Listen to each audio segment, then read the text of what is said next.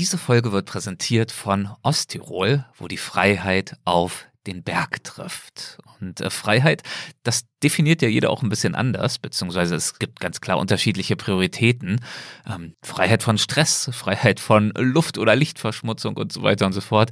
Ja, und genau diese Art von Freiheit, die gibt es jedenfalls in Osttirol zuhauf. Stattdessen weite Blicke, reine Bergluft, klares Wasser, angenehme Temperaturen, Einfach alles in allem eine unverbrauchte Natur, die im Übrigen regelrecht gespickt ist mit imposanten Bergen und gemütlichen Tälern mit tollen Gastgebern und leckerer Kulinarik. Also zum einen, das liebe ich jedenfalls, diese Balance, auf der einen Seite dieses echte und raue und auf der anderen Seite das heimelige und gemütliche. Ob ihr euch mal ganz in Ruhe auf euch selbst konzentrieren oder euch sportlich betätigen möchtet und unter Umständen geht das ja auch Hand in Hand, schaut euch unbedingt mal auf www.osttirol.com um. Dort findet ihr alle Informationen übers Klettern, Wandern, Mountainbiken, Schlemmen und Entspannen lernen. Also all das, was in Osttirol eben so wunderbar möglich ist. Vielen Dank an Osttirol für die Unterstützung und los geht's mit der Folge. Also so ein bisschen taktisch denken, wie man sich mit dem Gewitter bewegt, ähm, ist auf jeden Fall essentiell, weil in so ein Gewitter reinfahren, keine gute Idee. Wir hatten 52,7 Grad und dabei stürmischer Wind. Das ist wie ein Föhn. Ich habe mir eine Flasche Wasser beim Kopf gekippt, weil es nicht aushaltbar war und ich war nach einer Minute komplett trocken. Einfach, wozu die Natur imstande ist. Der Planet Erde ist schon toll. Mit offenen Augen ins Abenteuer. Das ist der Weltwach-Podcast mit Erik Lorenz.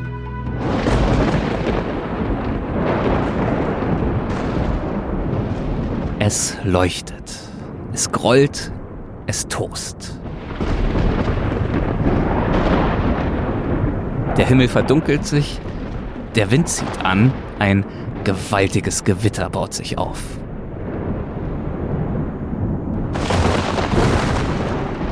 Und damit willkommen an einem der Arbeitsplätze von Stormchaser, Fotograf und Meteorologe Dennis Oswald. Mit seiner Kamera hält er fest, was für die meisten von uns im sicheren Zuhause verborgen bleibt. Extreme Wetterphänomene, die über weite Landstriche ziehen. Ja, und ich glaube, jeder von uns erinnert sich an das eine oder andere extreme Wetter, das wir mal miterlebt haben, insbesondere auch, wenn es dabei zum Beispiel gestürmt und geblitzt hat. Das kann mitunter auch beängstigend sein. Wenn man selbst aber in Sicherheit ist, dann ist es normalerweise vor allem atemberaubend und beeindruckend. Und genauso empfindet es auch Dennis, der mit seiner Kamera regelmäßig aufbricht, bevorzugt in den mittleren Westen der USA, um Superzellen, Tornados und gewaltige Blitze zu fotografieren. Wie es ist, ein solches Ereignis mitzuerleben, wie er dazu gekommen ist und was er uns als Meteorologe über diese Phänomene erklären kann, all das gibt es jetzt in dieser Folge. Dabei steigen wir mit der Diskussion ganz konkreter Wetterphänomene ein und öffnen das Gespräch dann thematisch. Lasst euch das also keinesfalls entgehen.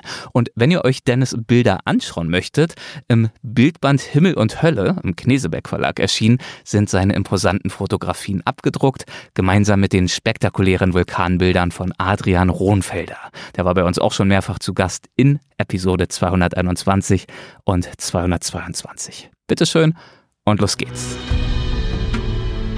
Hallo, lieber Dennis, herzlich willkommen bei uns im Weltwach-Podcast. Hi. Hi, grüß dich. Danke für die Einladung. Sehr, sehr gern. Ich freue mich sehr und ich freue mich auch, weil du uns direkt was mitgebracht hast, nämlich ein Foto, das dir, glaube ich, sehr am Herzen liegt und das wir uns hier gerade anschauen. Und ich muss sagen, also wirklich ein imposantes Bild. Ähm, würdest du es mal beschreiben für unsere Hörerinnen und Hörer?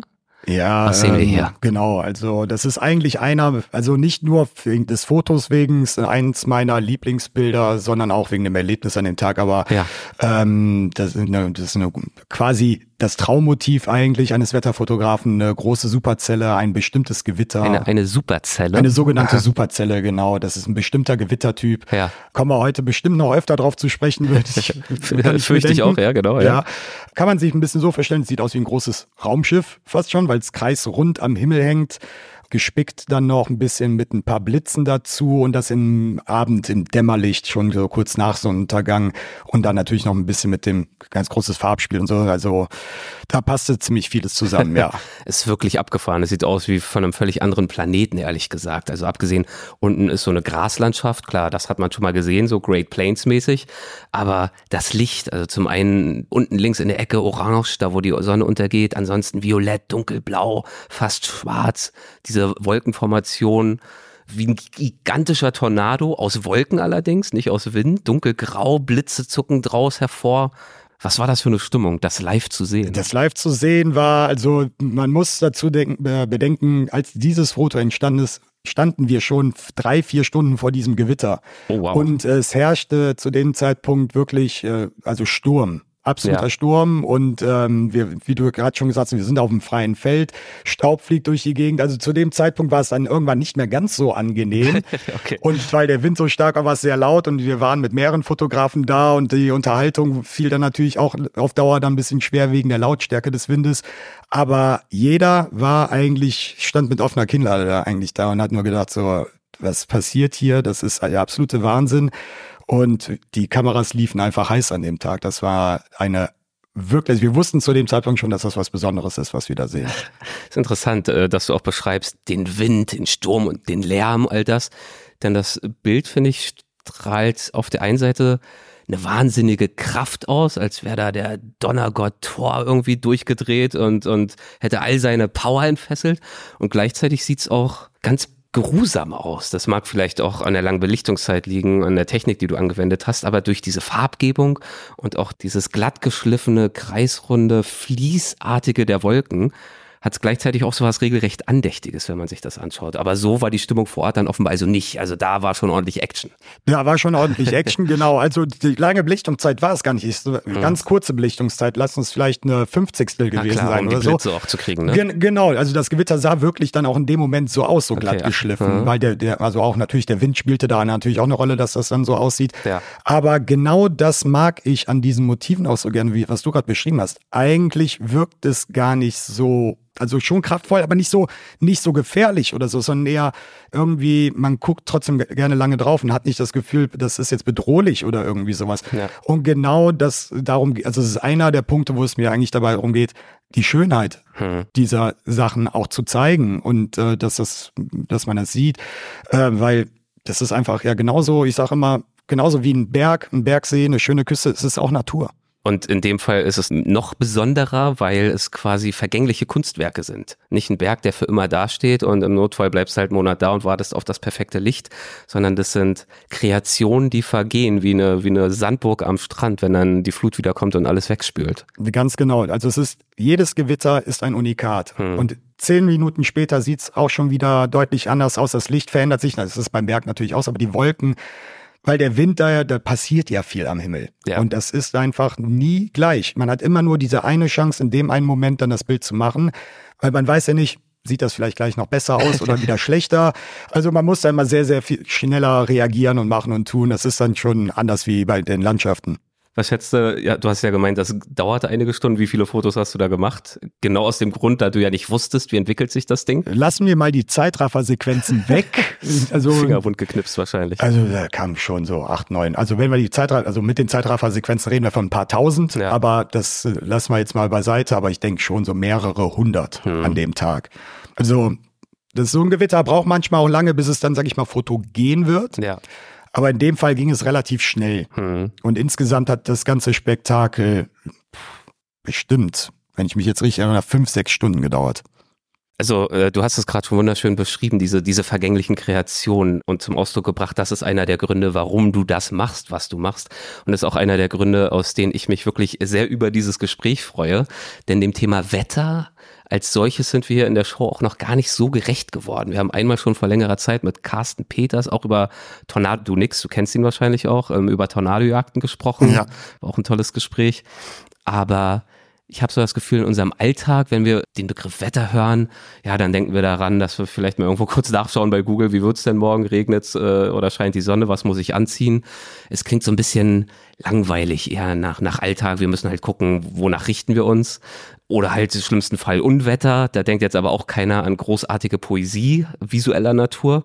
Und das ist natürlich viel zu kurz gedacht, denn wenn wir über Extreme sprechen in der Welt und das machen wir ja bei Weltwach oft, egal ob es nun die höchsten Gipfel sind oder die tiefsten Dschungel, die atemberaubendsten Wüsten, dann ist das Thema Wetter natürlich ein ganz zentraler Bestandteil von all dem, denn Wetter ist überall und Wetter beeinflusst auch überall alles, sowohl die Menschen, wie sie leben, die Tiere, wie sie leben, wie sie überleben, wie sie sich anpassen, aber natürlich auch die, die Landschaft, die äh, geologischen Formationen, Erosion, alles, also Wahnsinn. Und deswegen äh, ganz toll, dass wir dem Thema jetzt mit dir endlich auch mal ein wenig Aufmerksamkeit äh, beimessen.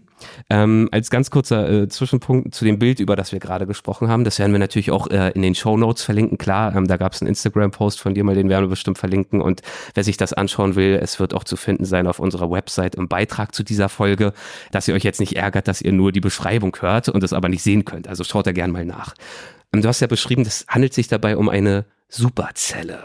Was ist das? Was ist eine Superzelle? Wie entsteht sie? Genau, also es klingt jetzt erstmal, sage ich mal, ein bisschen abgedroschen oder irgendwie so in die Richtung, aber es ist wirklich ein Fachbegriff. Ja. Es ist ein ganz bestimmter Gewittertyp und der ist eigentlich, ähm, jetzt sage ich mal in der Kurzform, sonst würden wir jetzt hier einen reinen Wissenschafts-Meteorologie-Podcast ähm, machen. Das ist also, der zeichnet sich dadurch aus, durch seine Langlebigkeit erstmal. Das, die Gewitter leben oft über viele Stunden hinweg am Stück und ähm, es rotiert. Das ist so ein besonderes Merkmal. Kann ich mir das vorstellen, wie einen gigantischen Tornado in Zeitlupe? Ja, also ja, ein Tornado, also ohne dass es den Bo ein Tornado muss ja den Boden berühren, um ein Tornado okay. zu werden, mhm. sage ich mal. Vorher ist es eigentlich nur eine Rotation in dem okay. Sinne. Aber tatsächlich eine Superzelle ist, äh, die sind auch für die meisten Tornados verantwortlich. Wiederum.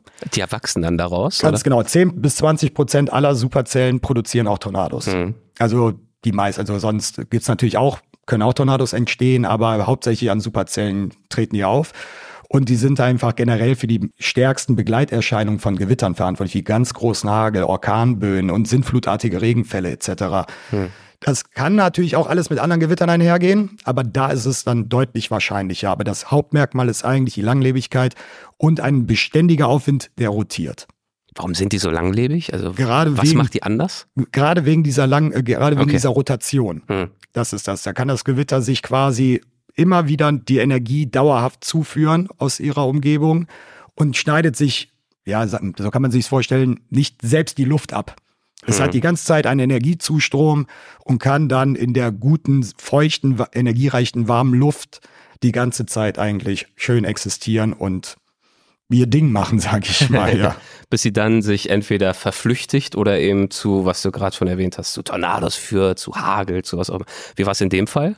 Wie ging das Ding zu Ende? Wie ging das Ding zu Ende? Es hat dann eigentlich, ist so ganz klassisch eigentlich, irgendwann nach Sonnenuntergang, dann ändern sich oft, vor allem in den Great Plains, das mhm. ist jetzt für Mitteleuropa natürlich auch so, aber da sind die Bedingungen deutlich häufiger, sage ich mal, bilderbuchmäßig. Also ja. so kann man sich das vorstellen. So ein bisschen einfacher gedacht.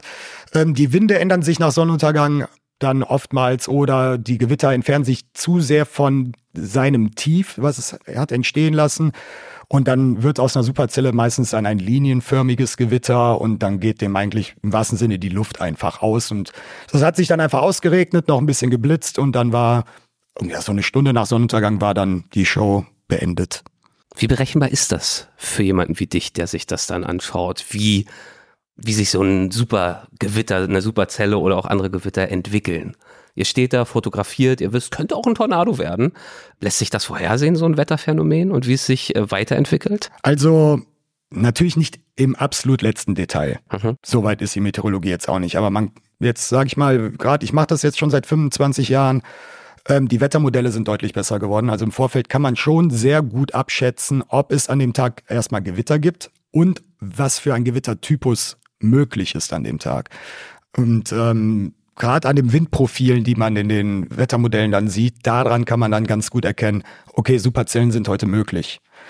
Auch ganz gut abschätzen, gibt es nur eine, gibt es mehrere, bildet sich eine ganze Unwetterfront zum Beispiel, die mhm. dann manchmal nicht so fotogen ist wie ein ganz einzeln freistehendes Gewitter. Das kann man schon ganz gut vorhersehen, auch ob das Tornado-Potenzial groß ist oder eher geringer. Das geht mittlerweile ganz gut. Die Realität sieht natürlich dann manchmal im Detail ein bisschen anders aus, aber man kann das schon ganz gut abschätzen vorher. Mhm. Okay.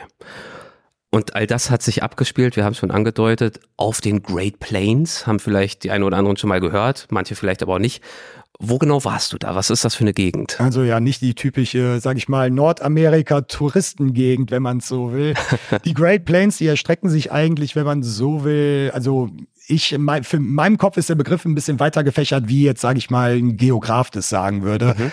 weil das alles eigentlich flaches Land, größtenteils flaches Land ist und wir dort äh, halt in den ganzen Gegenden halt auch die Gewitter verfolgen und fotografieren wollen.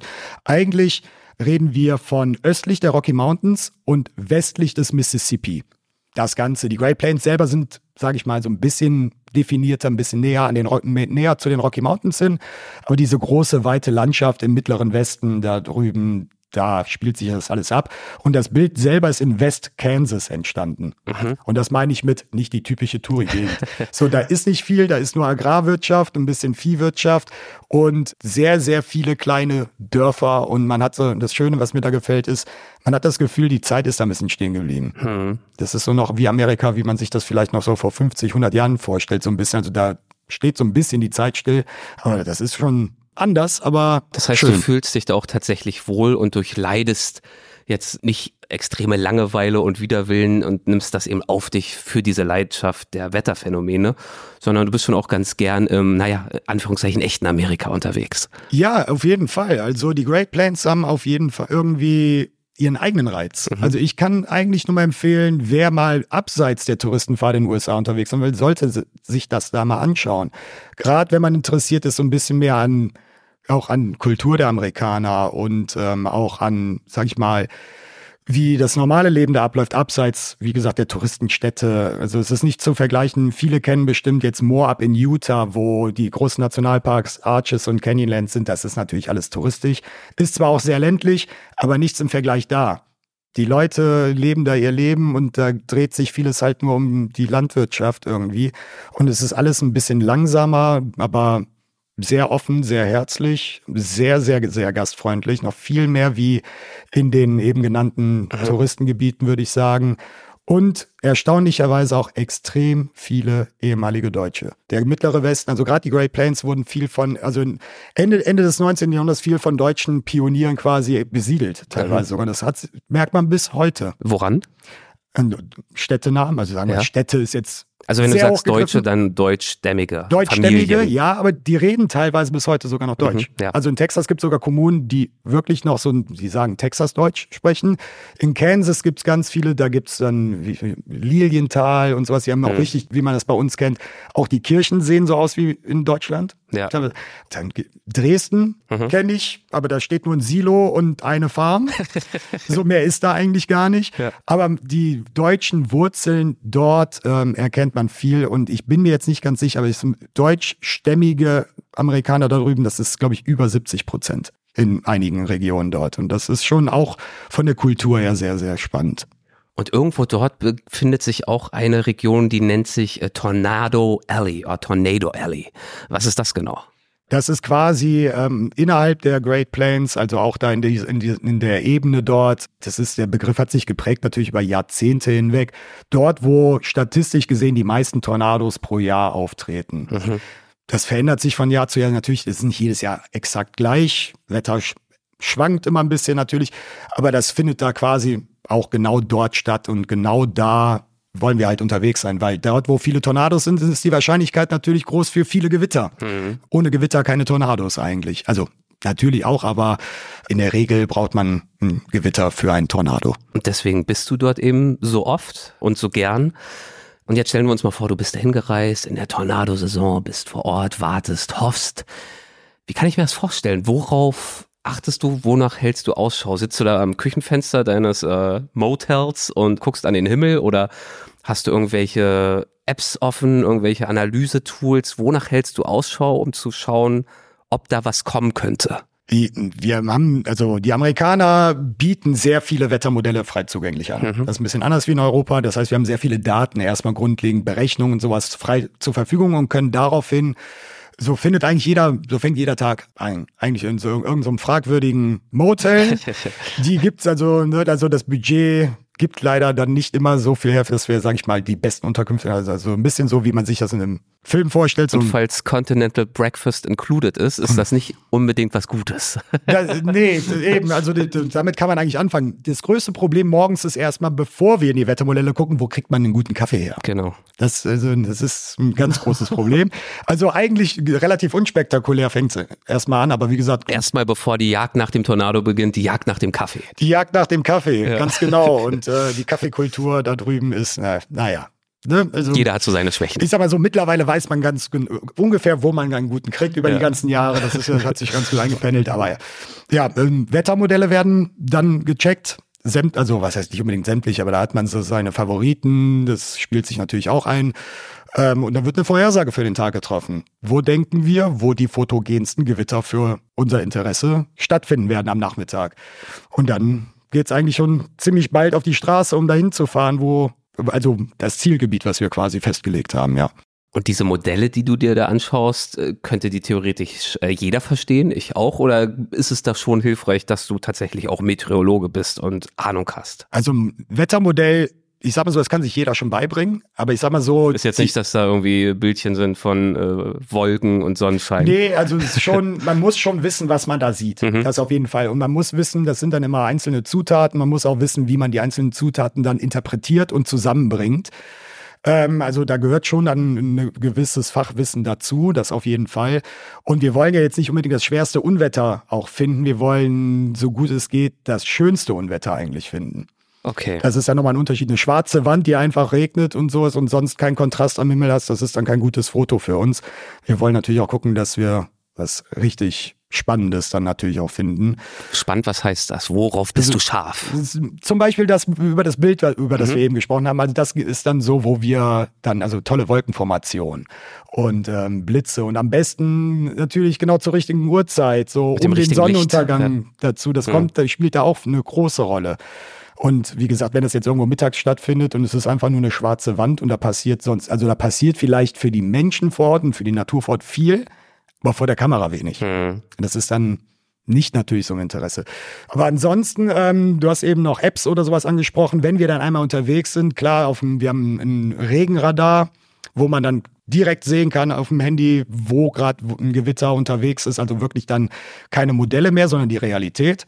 Ähm, wir können Webseiten aufrufen, wo wir Wetterstationen Dat Wetterstationsdaten uns angucken können, also Windrichtung, Stärke, Luftfeuchtigkeit, Druck und sowas. Ist auch wichtig, um wir, ob wir nochmal unsere Entscheidung am Tag vielleicht nochmal ein bisschen revidieren müssen oder so. War die Modelle so akkurat, wie die Realität es uns jetzt zeigt? Also muss man immer so ein bisschen das Auge drauf halten und Satellitenbilder eigentlich. Hm. Aber die brauchen wir eigentlich auch nur, bevor es wirklich losgeht. Wenn es einmal unterwegs ist, dann und wir das Gewitter selber sehen, dann sind Straßenkarten sehr wichtig für die Sicherheit auch, damit wir uns mit dem Gewitter gut navigieren können und auch gut äh, von dem wieder wegfahren können, ohne in die Bredouille zu kommen, aber viel mehr eigentlich dann auch nicht mehr. Ist es das eigentlich auch schon zum Thema Sicherheit, was es zu beachten gilt, jeweils eine gute äh, Fluchtroute parat zu haben? Ja, absolut. Also so ein bisschen taktisch denken, wie man sich mit dem Gewitter bewegt, ähm, ist auf jeden Fall essentiell. Weil in so ein Gewitter reinfahren, also keine gute Idee. Das mhm. kann dann wirklich, also da drin sind teilweise jetzt natürlich auch nicht bei jedem, aber beim wirklich starken Gewitter können dann da Windböen auftreten, jenseits der 150 Sachen. Ist kein Problem eigentlich. Großer Hagel. Also jeder hat, also viele haben bestimmt schon mal Hagel erlebt, aber wenn das dann so Brocken werden, die Richtung acht Zentimeter plus gehen, dann bleibt auch keine Windschutzscheibe mehr im Auto. Also selbst darunter ist das dann schon möglich, dass es Schäden gibt und sowas. Oder auch ein Tornado, der irgendwo im Gewitter so eingebettet ist, dass man ihn nicht direkt sieht. Hm. Also es gibt viele Gründe, nicht in ein Gewitter zu geraten und auch innerhalb eines Gewitters kann ich auch keine schönen Fotos machen.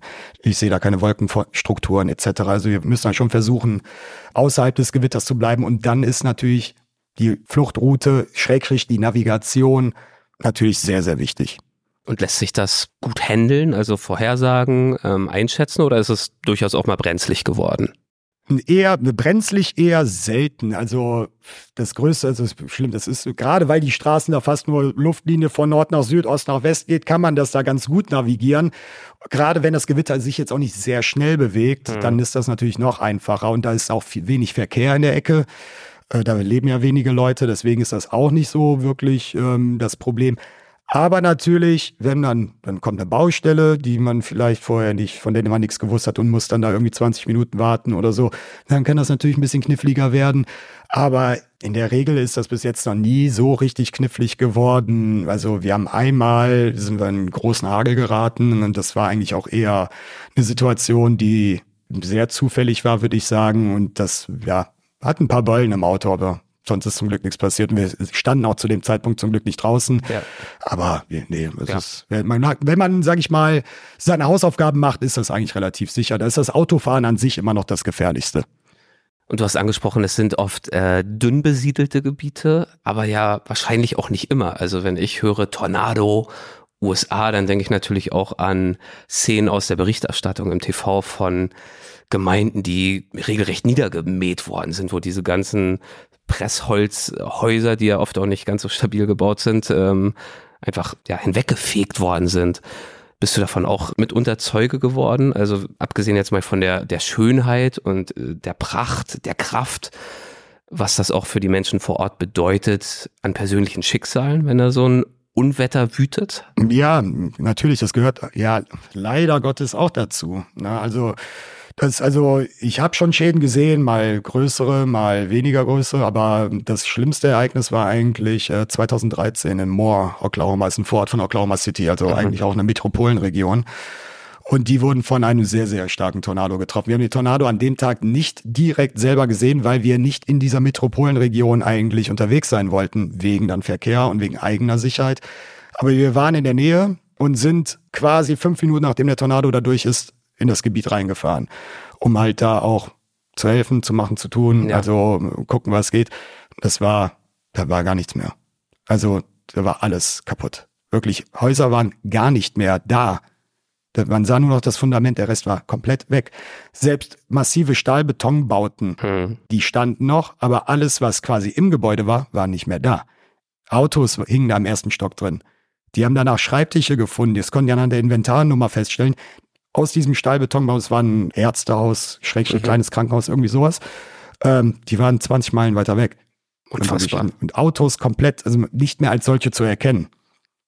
Also, und als wir da rein sind, haben wir gedacht, hier gibt's hunderte, hunderte Tote. Das war ein ganz, ganz, ganz, vor, ich wusste, dass das auch vorher schon gab, und als aber wenn man es selbst live sieht, das hat dann, ja, war ein sehr einschneidendes Erlebnis, also will ich nicht nochmal haben. Es waren in Anführungszeichen zum Glück nur 24 Tote.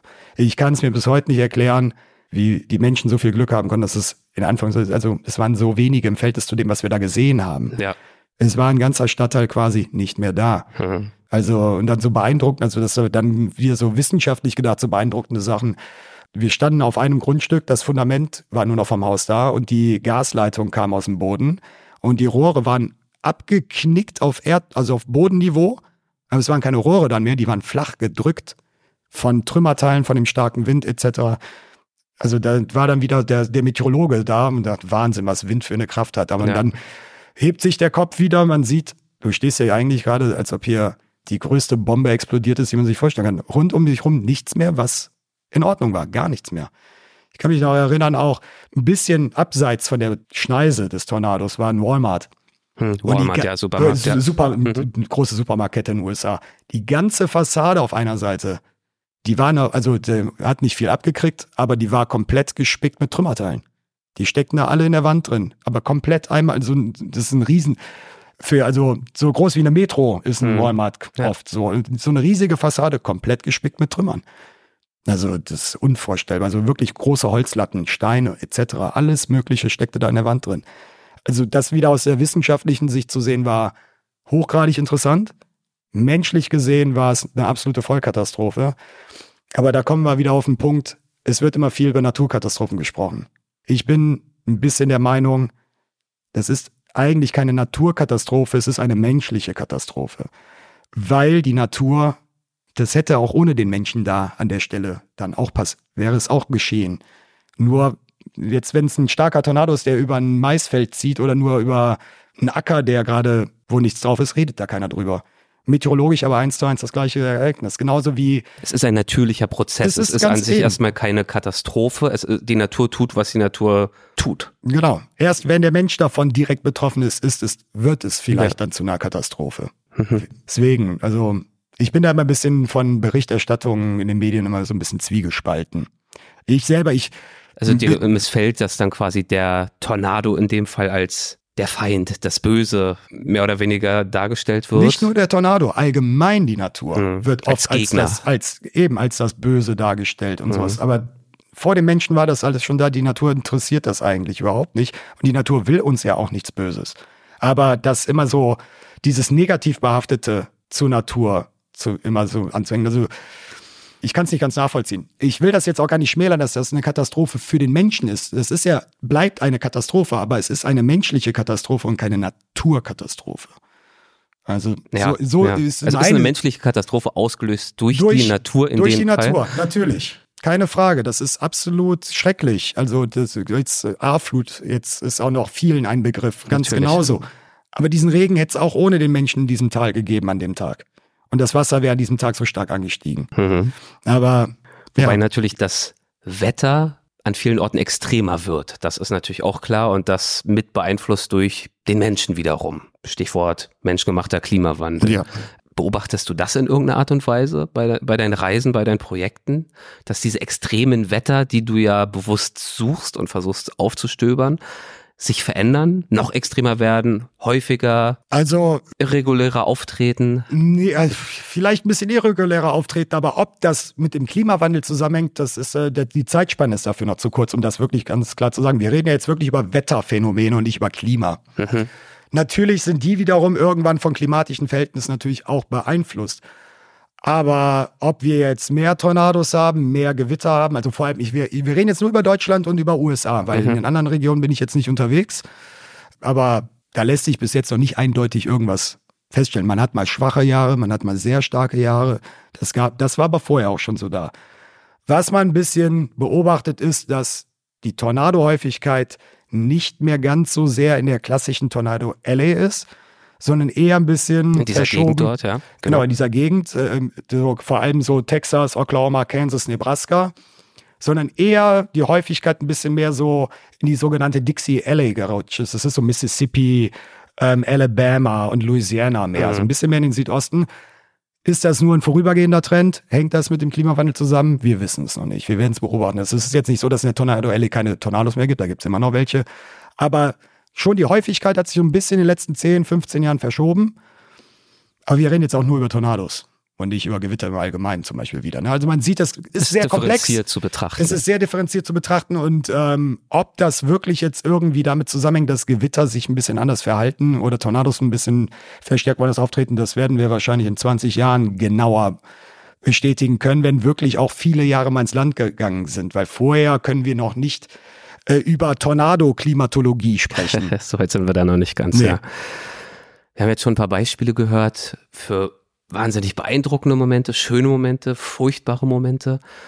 Was würdest du sagen, was treibt dich heute bei dieser Arbeit an, immer wieder aufzubrechen in diese Gegenden und Zeit, Energie und auch Geld und Leidenschaft zu investieren, um diesen Wetterphänomen nachzustellen? Also ich glaube, das ist mittlerweile eine Mischung aus ganz vielen Dingen. Also erstmal ist es jedes Mal, man weiß nie, was einen erwartet oder wie der Tag ablaufen wird, was man genau zu sehen bekommt. Denn man hofft natürlich, man hat immer so Bilder im Kopf, dass man das gerne und so. Ne? Also ich glaube, das hat jeder Fotograf irgendwie so.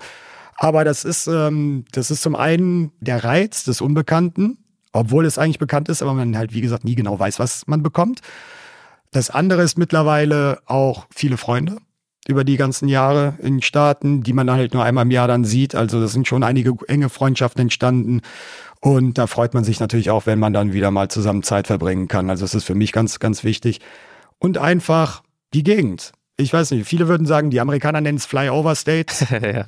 Fliegt man halt so drüber, will man eigentlich nicht hin. So, aber ich finde es absolut beeindruckend, wie flach dieses Land ist, wie groß es ist, vor allem wenn man sich da nicht nur auf einem, also wenn man sich da durchbewegt. Dann wird einem das erstmal bewusst, wie groß es ist. Viele, die schon mal in Amerika waren, werden bestimmt denken, so ein weites Land, so viel Platz, so viel Fläche. Aber die sind oft irgendwie im Westen, wo viele Berge und sowas noch sind. Wenn man das jetzt dann im Mittleren, da ist ja noch nicht mal ein Berg, da ist gar nichts. Das ist so flach und das ist nochmal eine ganz andere Dimension auf einmal. Das musste ich auch damals feststellen. Das beeindruckt mich jedes Mal aufs Neue, muss ich sagen. Und einfach generell, also wir fangen jetzt mit Sicherheit nicht an, von Politik zu reden, aber die Menschen dort in der Ecke sind in der Regel extrem freundlich, extrem gastfreundlich und super, super lieb. Also da immer gute Erfahrungen mitgemacht eigentlich. Und das finde ich eigentlich, man fühlt sich einfach sehr wohl dort. Und jetzt, wo du äh, so viel Energie investiert hast, um herauszufinden, wo es den guten Kaffee gibt, wäre es ja auch Quatsch, nicht mehr hinzufliegen. Eben, ja, also eben. Noch eben. ein Grund Und mittlerweile wisst ihr, und so Sachen wie, wo kriegt man richtig gutes Essen? und das Geheimtipp, immer zum Mexikaner zu gehen. Aha, ja gut. Also vor allem in der Gegend, da leben viele und die machen einfach extrem gutes Essen, günstig, frisch vor allem und einfach nur auch, wie, also wir würden sagen, wie beim wie bei Oma oder wie bei Mutter ja. zu Hause und äh, herrlich. Ja, also, das war natürlich bei uns in unserer Zeit in LA äh, ganz ähnlich angesagt. Ja. Da machst du keinen Fehler. Nee, ich stehe drauf auf Mexikanisch. Also, sie haben eine gute Küche und sind auch herzensliebe Menschen. Alle, wirklich. Also da kann ich nur jedem empfehlen. Das Vorwort in eurem Buch stammt von Sven Plöger. Das ist ein bekannter Meteorologe, ARD, das Wetter im Ersten. Und er hat geschrieben in diesem Vorwort, dass er mit drei Jahren gefragt wurde, was er werden wolle. Und seine Antwort war, ein Vogel. Er will Vogel werden. Ähm, wie sah es denn bei dir aus? Wann und äh, wodurch hast du festgestellt, dass du dich mit, mit Wetter, mit Natur, mit Fotografie beschäftigen möchtest, dass dich das fasziniert? Das war auch schon sehr, sehr früh. Also die erste Erinnerung habe ich eigentlich, ich muss vier Jahre, fünf Jahre sowas vielleicht gewesen sein, aber bestimmt nicht älter. Wir waren mit, meinen, mit meiner Familie früher sehr oft in Südfrankreich im Urlaub und auf dem, dem Rückweg einmal sind wir in ein starkes Unwetter geraten. Mhm. Autobahn überflutet, ging nichts mehr. Und ich muss wohl, also ich erinnere mich noch an diese Szenerie, aber ich erinnere mich nicht mehr genau daran, was ich gesagt habe. Meine Mutter meinte, dass ich das total toll fand. Und ich war total fasziniert. Ich hing wohl mit dem Autofenster dran und habe mir gedacht, oh, Blitze und hier geht's richtig was ab. Und irgendwie, da war mir zu dem Zeitpunkt natürlich nicht klar, dass ich das werden will. Aber das Interesse für Meteorologie und für Natur generell, das kam alles dann so in jungen Jahren schon. Und meine Mutter hat mich sehr gefördert in meinem Interesse und hat mir sehr viel Sachbücher dann auch immer geschenkt zu Weihnachten oder zum Geburtstag. Und so habe ich dann auch ein bisschen angefangen, darüber zu lernen. Aber war relativ schnell klar, dass ich auf jeden Fall ähm, irgendwas damit machen wollen würde. Aber ja, die Ziele rückten in der, sag ich mal, im Jugendalter weit weg, weil ich war dann nicht so der Musterschüler mhm. und äh, musste das Abitur dann, dann sage ich mal, mit einem Umweg noch machen und äh, habe dann erst relativ spät das studiert. Aber die Fotografie kam vorher. Okay. Eigentlich, die kam vorher. Also dieses Wissen und dieser Wissensdurst nach den ganzen Sachen, die kam so vor allem dann im Jugendzeitalter dann richtig stark auf. Und da gab es ja noch kein Internet zu der Zeit und nix. Also Deswegen war das dann ein bisschen schwierig, aber meine Mutter hat teilweise sogar über Buchhandlungen Bücher aus Amerika sich besorgt und so. Die war da irgendwie richtig hinter und hatte das drauf und hat dann sehr viel gelernt. Und parallel die Fotografie. Mhm. Das war alles parallel. Meine Mutter war eine leidenschaftliche Hobbyfotografin und ähm, ich habe dann auch ein bisschen angefangen, ich würde das Knipsen nennen. Ja. Und irgendwann, als das Internet kam, habe ich gemerkt, es gibt Sturmjäger und was die da drüben für Bilder zu sehen bekommen, hat mich einfach umgehauen. Und dann mit 18, ich hatte einen Führerschein, ich konnte ein bisschen fotografieren zu dem Zeitpunkt, habe ich mir gedacht, warum nach Amerika? Ich kann das auch hier machen. Ja. Und habe das dann einfach hier angefangen, habe nicht mehr auf Gewitter zu Hause am Fenster gewartet, sondern bin hin. Hm. Und das war dann ja Ende der 90er Jahre. Und äh, 2008 hatte ich dann die Chance, das erste Mal, also ich war vorher schon ein paar Mal in den USA, aber das erste Mal dann wirklich um Gewitter zu, dort zu fotografieren zu machen. Ja, bis auf die Corona-Jahre bin ich jetzt jedes Jahr da geblieben. Hm. Also, weil hat mich seitdem nicht mehr losgelassen. Es ist immer, ja, ich will es jetzt nicht vielleicht Sucht nennen, aber es fasziniert mich so sehr, dass ich davon, dass ich nicht sagen kann, ich setze jetzt mal ein Jahr aus und mache mal was anderes. ja. Also, nee, und wie gesagt, und die Fotografiegeschichte war einfach immer parallel dabei und das hat sich über Jahre hinweg ganz langsam, aber stetig dann immer weiter aufgebaut eigentlich. Und irgendwann hattest du dann die Chance, äh, Meteorologie eben auch noch zu studieren. Also dieses Wissen auch noch wirklich zu vertiefen und damit natürlich auch deine Fotoleidenschaft in Bezug auf Wetterphänomene auf ein ganz anderes Level zu heben. Genau, also eigentlich den Wunsch, was mit beruflich was mit Wetter zu machen, war dann eigentlich eine ganze Zeit lang so, ich möchte es mit Fotos machen. Mhm. Aber irgendwann dachte ich, ich möchte vielleicht dann, jetzt habe ich das Abitur doch noch gemacht und ich will mehr darüber wissen, was ich da fotografiere. Mhm. Ich will das noch besser verstehen, noch genauer und so weiter. Und dann nur deswegen habe ich dann eigentlich studiert. Aber so wie es dann will, jetzt bin ich in erster Linie Meteorologe und in zweiter Linie jetzt Fotograf. Und es verbindet sich nach wie vor alles sehr gut miteinander. Du schreibst in deinem Buch folgendes äh, Zitat, ich äh, lese mal kurz vor. Es gibt kaum etwas Beruhigenderes, als an einem warmen Frühlingsabend in der menschenleeren Prärie der Great Plains Blitze zu fotografieren. Ähm, was ist so beruhigend daran, Blitze zu fotografieren? Ja, also, das ist eigentlich jetzt eine Szenerie, die ich da beschrieben habe. Das ist dann so, wenn die Gewitter in die Nacht eintauchen und dann langsam, sage ich mal, auch ein bisschen schwächer werden, nicht mehr so diesen Unwettercharakter und diesen gefährlichen ja. Charakter vielleicht haben. Und wir dann eigentlich ein bisschen vom Gewitter abseits stehen. Und über uns kommen die Sterne vielleicht schon wieder raus und wir beobachten einfach aus der Entfernung dieses Gewitter, es blitzt da, man hört schon wieder die Grillen zirpen, vielleicht ein paar Kojoten heulen ähm, und einfach, man merkt so richtig, dass diese ganze Anspannung und der Stress von dem Tag, weil das ist schon ja sehr stressig, wenn wir mit diesem Gewitter umgehen müssen und so. Und dann wird es einfach ruhig. Man hört es vielleicht noch nicht mal mehr donnern, weil das Gewitter schon einen Moment weg ist. Einfach diese, dieser Moment, dass Ruhe einkehrt, aber trotzdem am Himmel noch viel passiert und man einfach die ganze Sache auch mal dann ein bisschen mehr genießen kann. Weil während der Gewitterjagd ist es oft so dynamisch und so hektisch und so stressig, dass man manchmal es gar nicht richtig genießen kann. Hm. Das kommt schon mal vor und da ist dann so der Moment, wo dann einfach alles so zusammenkommt, wo man denkt so, ja, okay, jetzt können wir hier ein paar Stunden am liebsten sitzen und einfach nur genießen irgendwie. Ich weiß nicht, das ist, ist beruhigt dann irgendwie. Also ich mag diese, diesen Moment immer sehr gerne. Hast du ein, zwei Tipps, äh, wie man Blitze gut fotografiert? Ich stelle mir das handwerklich auch durchaus schwierig vor. Es sind ja ganz kurze Momente. Ja, in der Nacht ist es relativ, sag ich mal, in Anführungszeichen einfach, weil man kann länger belichten und einfach warten, bis der Blitz dann mal kommt. Mhm. Und äh, gerade jetzt in der digitalen Zeitalter kann man natürlich auch auf den Auslöser drücken wie, wie wild und ja. man, es passiert nicht viel. Früher zu analogen Zeiten war das unter Umständen teuer. Mhm. Da muss man schon sich ein bisschen mehr Gedanken drüber machen, was man tut. Aber in der Nacht, wie gesagt, einfach lang, einfach ähm, draufhauen. Mit der Blende spielen. Das kommt immer darauf an, wie weit ist der Blitz weg, wie nah ist der Blitz weg, wie die Helligkeit und ein bisschen mit der Blende spielen. Einfach, keine Ahnung, 10, 15 Sekunden belichten und auslösen, immer laufen lassen. Sobald der Blitz kommt, ist er auf jeden Fall drauf. So, also da hat man, das ist ein bisschen einfach am Tag, gehört natürlich, wenn man keine technischen Hilfsmittel hat, ein bisschen Glück dazu. Aber da würde ich einfach, wenn's, wenn die Kamera es hergibt, so eine Intervallfunktion, einfach die Kamera schießen lassen und die Belichtungszeit so hoch wie es eben geht wählen, damit man irgendwie die Chance hat, dass ein Blitz dabei ist. Aber dann einfach am besten jede Sekunde irgendwie ein Bild machen lassen, die Kamera einfach laufen lassen. Da im schlimmsten Fall kann man einen Zeitraffer dann rausmachen, wenn man keinen Blitz Richtig, dann, ja. ausgekriegt hat. Aber es gibt natürlich auch noch technische Helferlein, so, sogenannte Lightning-Trigger, die gibt's von verschiedensten Herstellern, mhm. die dann die Kamera, wenn der Blitz kommt, dann selbst auslösen lassen. Und ja. dann cool. da gibt's auch Qualitätsunterschiede. Nicht alle erwischen natürlich alle Blitze und sowas, aber das funktioniert in der Regel eigentlich auch zufriedenstellend, würde ich sagen. Also selbst damit kann man sich ein bisschen behelfen. Außerdem habe ich in deinem Buch äh, Aufnahmen gesehen von Shelf Clouds. Kannte ich so auch noch nicht. Was ist das? Das ist eigentlich verbunden, also das ist dann zum Beispiel keine Superzelle in dem mhm. Sinne, das sind dann Gewitter, wo quasi aus dem Gewitter die vom Regen abgekühlte Luft vorderseitig rausströmt in die warme Luft, die vor dem Gewitter liegt, noch hinein und dadurch bilden sich quasi dann so genannte Regalwolken. Es sind wie so mehrere Platten angeordnet. Ähm, Böenkragen kann man das nennen. Also Böenkragen ist vielleicht für viele eher ein Begriff als eine Shelf-Cloud. Aber der Unterschied ist einfach, dass das nicht nur ein Kragen ist, sondern so mehrere Platten. Am liebsten so viele Platten, wie es geht. Deswegen so, umso fotogener wird's. Aber in der Regel ist es eigentlich ein wir in der Meteorologie sagen ein Outflow-dominanter Sturm, also keiner, der jetzt, ähm, okay. der jetzt äh, sehr, sehr langlebig sein wird, weil der Zustrom warmer Luft da ein hm. bisschen fehlt, aber kann auch sehr toll aussehen. Ist natürlich jetzt nicht die heiß begehrte Superzelle, aber kann unter Umständen doch sehr fotogen wirken. Wenn wir über extreme Wetter sprechen, bedeutet das für dich in der Tat vor allem Stürme?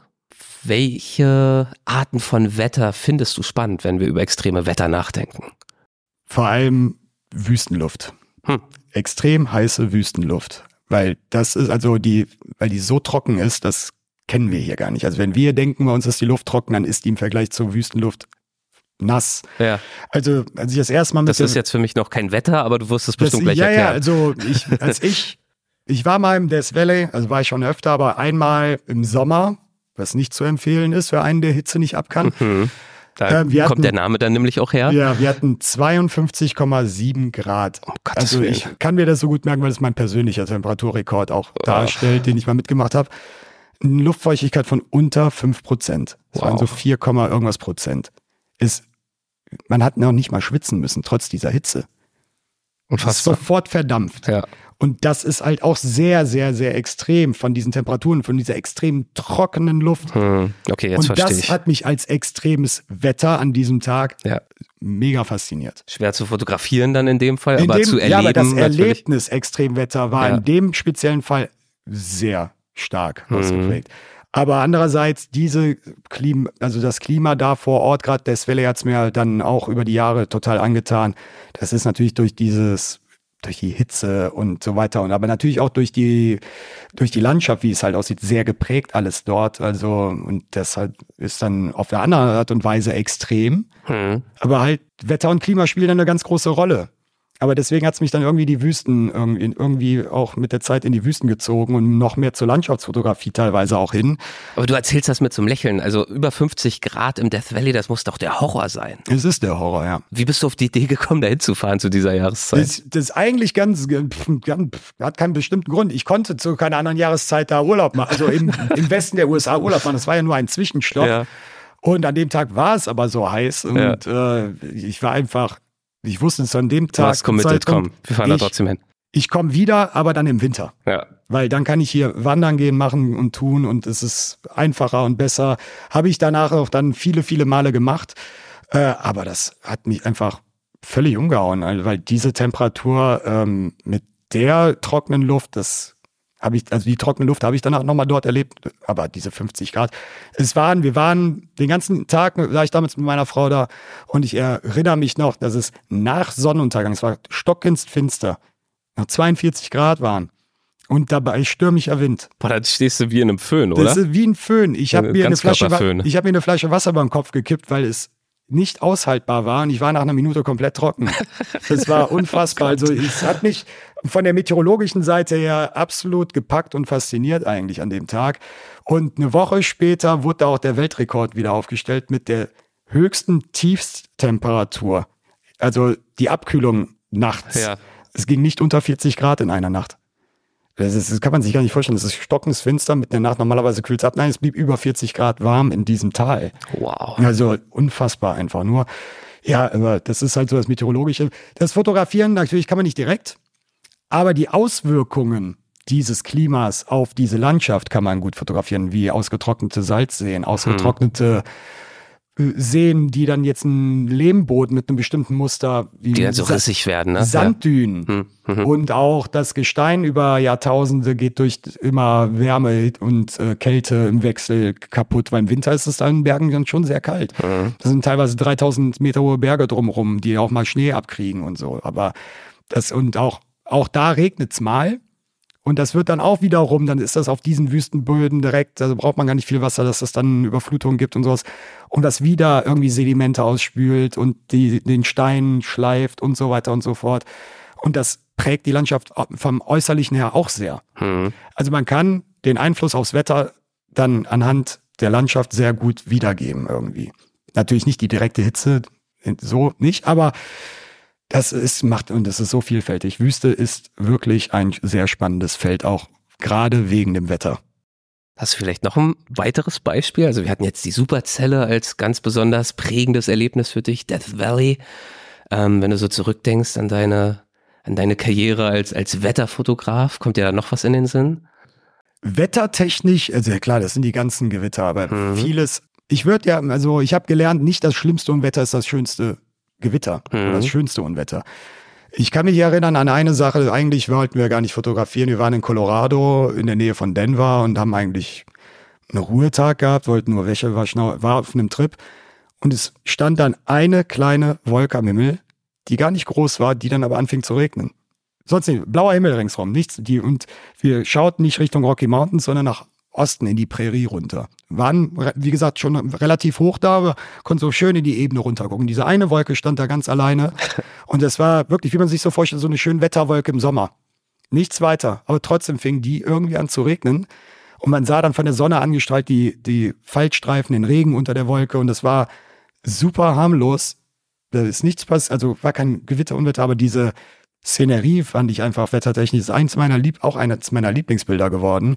Einfach weil es irgendwie Wetter ein bisschen beschreibt. Ich weiß nicht, das war eine Szenerie, die mir sehr im Kopf geblieben ist, auf jeden Fall. Ansonsten sind es auch viele Landschaftserinnerungen mittlerweile, die ich mit ähm, meinen Reisen in die USA vor allem sehr verbinde. Zum Beispiel die Cascade Range im Nordwesten der, des, äh, der USA, hier Oregon, Washington State. Äh, mit den ganzen Vulkanen, Mount St. Helens ist vielen ein Begriff bestimmt. Ja, da haben wir kürzlich eine Folge zu veröffentlicht, äh, speziell zu Mount St. Helens mit äh, Georeporter Jörn Oft im Kampe. Ganz faszinierender Berg, ganz faszinierender Vulkan. Also äh, die Folge unbedingt auch äh, anhören, sehr zu empfehlen. Also wahnsinnige Landschaft dort, ne? Das war es. Also ich fand gerade, äh, ich war eigentlich auch für die Küste damals auf einem Trip in Eugen. Mhm. Aber man hat dann für US-Verhältnisse unmittelbar um die Ecke dann die Vulkankette da stehen. Ja. Also das ist ja nicht nur der St. Helens, da gibt's ja zig Vulkane mhm. da in der Reihe. Und direkt dahinter ist die High Desert, also auch wieder Wüstenlandschaften da oben. Und das, das, das war ein, also landschaftstechnisch gesehen ein Spielplatz für einen, für einen Fotografen. Also das hat mich auch sehr, und da kommt auch wieder das Wetter ins Spiel. Man hat die Küste, wo es oft regnet, grau ist und da ist alles auch so ein bisschen Regenwald, mit viel Moos an den Bäumen deswegen und so weiter und so fort. Dann kommen die Vulkane mit Schnee oben auf den Gipfeln und dahinter ist wieder die Wüste, die Knochen trocken und wieder ganz andere Landschaft. Also selbst das Wetter da auf wenig Kilometern ändert sich da so schnell und das macht es für mich dann auch wieder spannend. Aber wie, wir hatten es ja eben schon drüber gesprochen, Wetter beeinflusst so mal ziemlich alles. Mhm. Und das ist irgendwie so, man darf nicht immer nur an den Himmel denken, auch die Natur, also auf dem Boden ist sehr, sehr wetterabhängig hm. und davon beeinflussen. Das macht's in meinen Augen auch immer sehr, sehr spannend. Ja, weil du dich wirklich in einen, in einen Kontext hineinbegibst und nicht einfach nur eine, eine Wolke den ganzen Tag anstarrst, sondern du schaust, was ist das für eine Landschaft, wie ist da die Wechselwirkung oder auf schöne und manchmal auch dramatische Art und Weise, wie es auch die Wechselwirkung mit den Menschen, die in dieser Landschaft und in diesen Wettherren leben. Mhm. Ganz genau, ganz genau. Also ich meine, St. Helens, äh, ne, du hast es angesprochen auch, ne, also damals ist ja auch gab es mal vor viel passiert. 40 Jahren? 1980. Ja, genau, ähm, ja. gigantischen Ausbruch. Ja kann man in der Folge dann hören. Aber ähm, ja, also klar, das ist dann kein Wetter, aber das ist dann eben die, die Kraft der Natur. Genau. In der ja, also dramatischsten also, Art und Weise. Der Berg ist auch in der Vergangenheit schon oft ausgebrochen. Es wird auch ein anderer wieder ausbrechen. Werden wir ständig mhm. drüber lesen. Natürlich, aber klar, das alles hängt damit zusammen. Ne? Also jetzt ganz speziell Vulkane, da sind oft, die sind oft hoch, da ist Schnee drauf, bricht der Vulkan aus, schmilzt der Schnee schnell. Man hat dann sogenannte Lahare. Ohne den Schnee wären die Lahare vielleicht nicht ganz so stark. Also das Vulkan spielt mit dem Wetter dann auch zusammen wiederum. Also ist alles irgendwie ein großes System. Deswegen ist wahrscheinlich für dich auch die Zusammenarbeit mit äh, Adrian Rohnfelder so spannend, äh, zum Beispiel im Rahmen des Buches, über das wir gerade sprechen, aber auch darüber hinaus. Ihr macht viel, ihr habt auch schon einen Vortrag zusammen entwickelt, der ja unter anderem spezialisiert ist auf Vulkane. Haben wir auch schon drüber gesprochen hier mit ihm, hier bei Weltwach. Ganz genau. Er macht, ja. wenn man so, wenn man es ganz einfach ausdrücken will, er macht das Gleiche, was ich mit Gewitter mache, macht er mit Vulkan. Mhm. So kann man es, also das ist so ganz kurz und grob zusammengefasst. Das ist auch ganz lustig. Wir haben uns 2017 auf einem gemeinsamen Vortrag, also ich habe einen Vortrag gehalten, er hat einen Vortrag gehalten, haben uns da kennengelernt. Ja. Und irgendwie dann am Abend, nachdem wir beide unsere Vorträge gehalten und gehört haben, haben wir uns dann abends noch auf ein Bierchen getroffen, da hingesetzt und ein bisschen gequatscht und da war sofort klar, wir machen irgendwas zusammen. Ein paar Monate später uns dann getroffen. Wir wohnen auch zum Glück gar nicht so weit auseinander weg. Und ähm, da war klar, wir machen einen Vortrag zusammen. Das passt irgendwie zusammen. Wir machen, weil irgendwie. Warum hat das gepasst? Auf den ersten Blick würde man ja denken, naja, Wetter und Vulkane. Es hat in erster ja. Linie, glaube ich, das Menschliche Aha. war in erster Linie. Okay, das also war das war Wichtigste. sofort irgendwie wir auf einer Wellenlänge. Und dann war aber auch so im zweiten Gedankengang auch, ja, erstmal passt es nicht so richtig zusammen, aber wie wir die Sache angehen eigentlich, ist sehr ähnlich. Und es sind beides aber auch, sage ich mal, Naturgewalten, die faszinierende Bilder auslösen. Also es passt irgendwo schon zusammen irgendwo. Und auch bei Vulkanen gibt es auch ja oft mal Blitze ja, und so ja. Geschichten. Da hat er ja auch äh, legendäre Fotos, sind ihm Genau. da gelungen. Blitze über dem Vulkan, aus dem Vulkan, im Vulkan regelrecht. Ne, und ich meine, okay, das ist jetzt natürlich ein sehr nahes Beispiel dann dabei, das sind vulkanische Blitze, Wetter etc. Ne, aber wie gesagt, das passte irgendwie vom Konzept her für uns sehr, sehr schnell zusammen. Dann wurde dann der Vortrag dazu entwickelt, den wir auch mittlerweile ein paar Mal gehalten haben. Und parallel ist dann daraus auch dieses Buch entstanden, was an diesen Vortrag angelehnt ist. Ja, also wer Adrian Rundfelder auch nochmal hören möchte, der war bei uns zu Gast in Folge 221 und 222 und ich glaube auch in einer Plusfolge. Ja, also Wetter ist vielfältig, völlig klar. Auch das, was du machst, ist entsprechend vielfältig, aber insbesondere die Stürme, die wirken natürlich ganz besonders äh, faszinierend und anziehend auf dich. Und ich glaube, da gibt's ja auch mittlerweile so eine richtige Community in Amerika, ne? Die Storm Chaser, die Sturmjäger. Ähm, bist du da auch involviert mittlerweile? Ja. Wie kann ich mir diese Gemeinschaft vorstellen? Sind das lauter Hasardeure und Nerds, die äh, halsbrecherisch äh, die Stürme jagen? Oder wie, wie seid ihr organisiert? Wie, wie geht ihr miteinander um? Ganz unterschiedliche Ja. Leute. Wirklich von bis von den absoluten Freaks, die mit Fotografie jetzt eigentlich überhaupt nichts zu tun haben, die am liebsten die größte Action haben wollen, wie es geht, dem Tornado so nahe kommen wollen, wie es geht. Also die gibt's natürlich auch. Dann gibt's die Wissenschaftler, die sind da auch jedes Mal unterwegs, die wirklich Feldmessungen machen, um Daten zu erheben, um die Entstehungsweise und das Verhalten dieser Gewitter besser zu verstehen. Die sind da auch unterwegs. Und dann gibt's viele, die einfach, also was heißt viele, eigentlich ist es, ich würde sagen, immer noch die Minderheit in dieser ganzen Community, die unterwegs sind, um schöne Bilder zu machen. Ästhetik, Faszination, in die Richtung eigentlich eher gehen. Und da muss ich sagen, gerade von den amerikanischen Kollegen und Freunden kommen viele eigentlich eher aus der klassischen Landschaftsfotografie und haben das mit den Jahren dann auch für sich entdeckt und dachten dann auch, ist ja gar nicht so unspannend, weil ich kann mich noch erinnern, so vor 10, 15 Jahren wurden wir eigentlich eher sehr belächelt mit dem, was wir tun, im Sinne von, das sind alles nur Freaks und Nerds und so. Von einem Aber- Tornado muss man fliehen und nicht noch hinterher. Ja, so, so, aber es, deswegen, die Herangehensweisen, das zu machen, was wir da tun, sind halt wie so unterschiedlich wie die Menschen Ja. mit ihren Zielen dahinter auch. Hm. Also natürlich die, die man sich so klassisch vorstellt, die man aus dem Fernsehen kennt, teilweise aus Dokumentation so, die gibt's natürlich auch. Ist wirklich teilweise so. Aber sehr viele sind halt, was ist sehr viel, aber mittlerweile es werden mehr Leute, die einfach nur die Schönheit der ganzen Sache sehen wollen und auch tolle Bilder produzieren wollen. Und da sind wirklich auch renommierte Landschaftsfotografen, die mit großen Namen in Amerika unterwegs sind, sind jetzt auch jedes Jahr in der Tornado Alley anzutreffen und wollen auch nicht nur von Bergen oder Wüsten oder sonst was äh, schöne Landschaftsfotos machen, sondern auch davon. Also ich mittlerweile ist es, sage ich mal, auch in der Fotografenwelt sehr akzeptiert und ein Bestandteil der Naturfotografie geworden.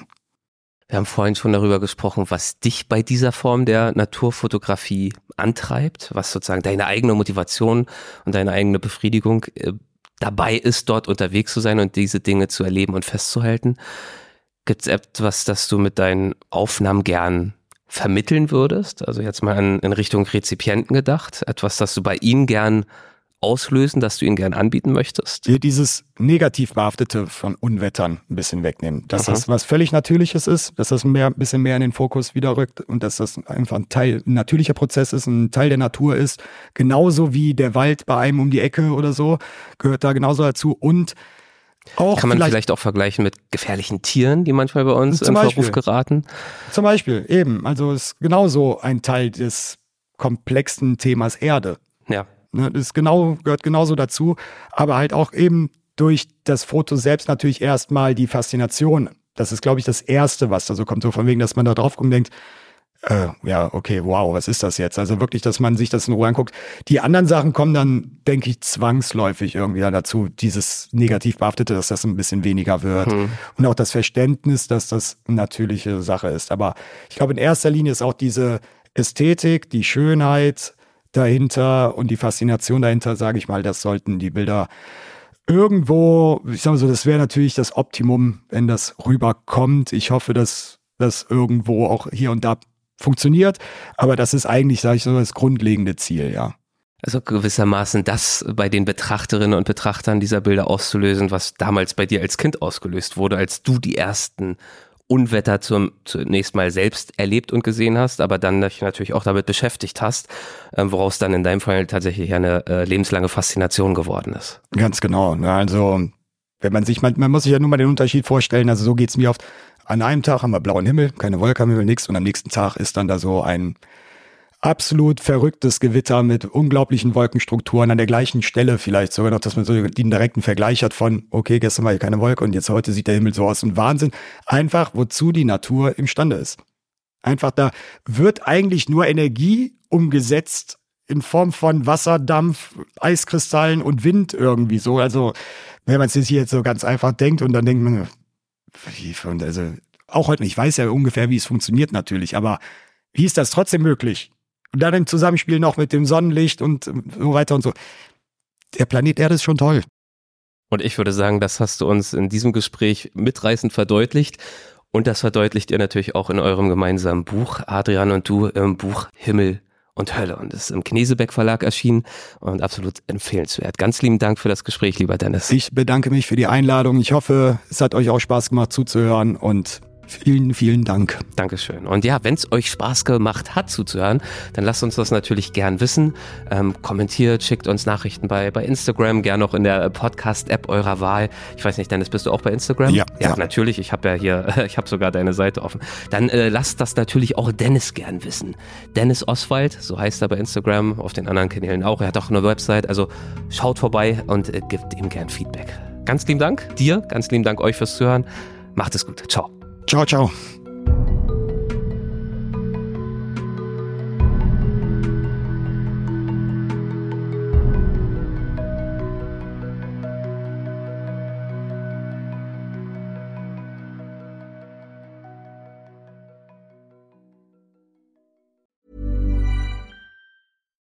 Deserves the best, and there's no better place to shop for Mother's Day than Whole Foods Market. They're your destination for unbeatable savings, from premium gifts to show-stopping flowers and irresistible desserts. Start by saving 33% with Prime on all body care and candles. Then get a 15-stem bunch of tulips for just $9.99 each with Prime. Round out Mom's menu with festive rosé, irresistible berry chantilly cake, and more special treats. Come celebrate Mother's Day at Whole Foods Market. Hey, it's Paige DeSorbo from Giggly Squad. High quality fashion without the price tag. Say hello to Quince. I'm snagging high-end essentials like cozy cashmere sweaters, sleek leather jackets, fine jewelry, and so much more. With Quince being 50 to 80% less than similar brands. And they partner with factories that prioritize safe, ethical, and responsible manufacturing. I love that. Luxury quality within reach. Go to quince.com slash style to get free shipping and 365 day returns on your next order. Quince.com slash style.